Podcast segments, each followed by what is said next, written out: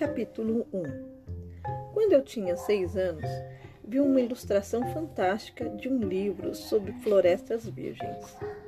O livro se intitulava Histórias Vividas. A gravura mostrava uma jiboia engolindo um animal. Dizia o livro: As serpentes que engolem um bicho inteiro sem mastigar. Por isso ficam sem poder se locomover e, portanto, dormem durante seis meses para fazer a digestão. Pensei muito sobre aquilo, sobre as aventuras da floresta e, com lápis de cor, fiz meu primeiro desenho. Mostrei minha obra-prima aos adultos e perguntei se eles tinham medo do meu desenho. Eles responderam: Quem tem medo de um chapéu? Meu desenho não era um chapéu, era uma jiboia que havia devorado um elefante. Decidi então desenhar o interior da barriga da serpente para que os adultos pudessem entender melhor. Eles sempre precisam de explicações detalhadas. Os adultos me aconselharam a deixar de lado a mania de desenhar cobras, vistas por fora ou por dentro, e procurar estudar geografia, história, matemática e gramática. Foi assim que, aos seis anos, abandonei uma promissora carreira de pintor.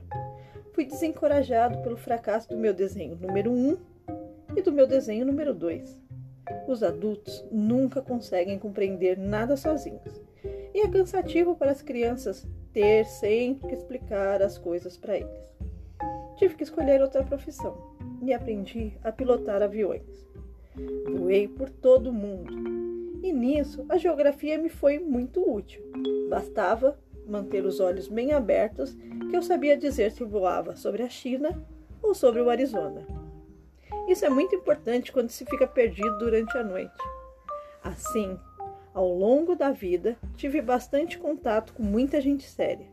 Vivi muito tempo entre os adultos, conheci-os de perto, e isso não me fez melhorar a opinião que eu tenho sobre eles.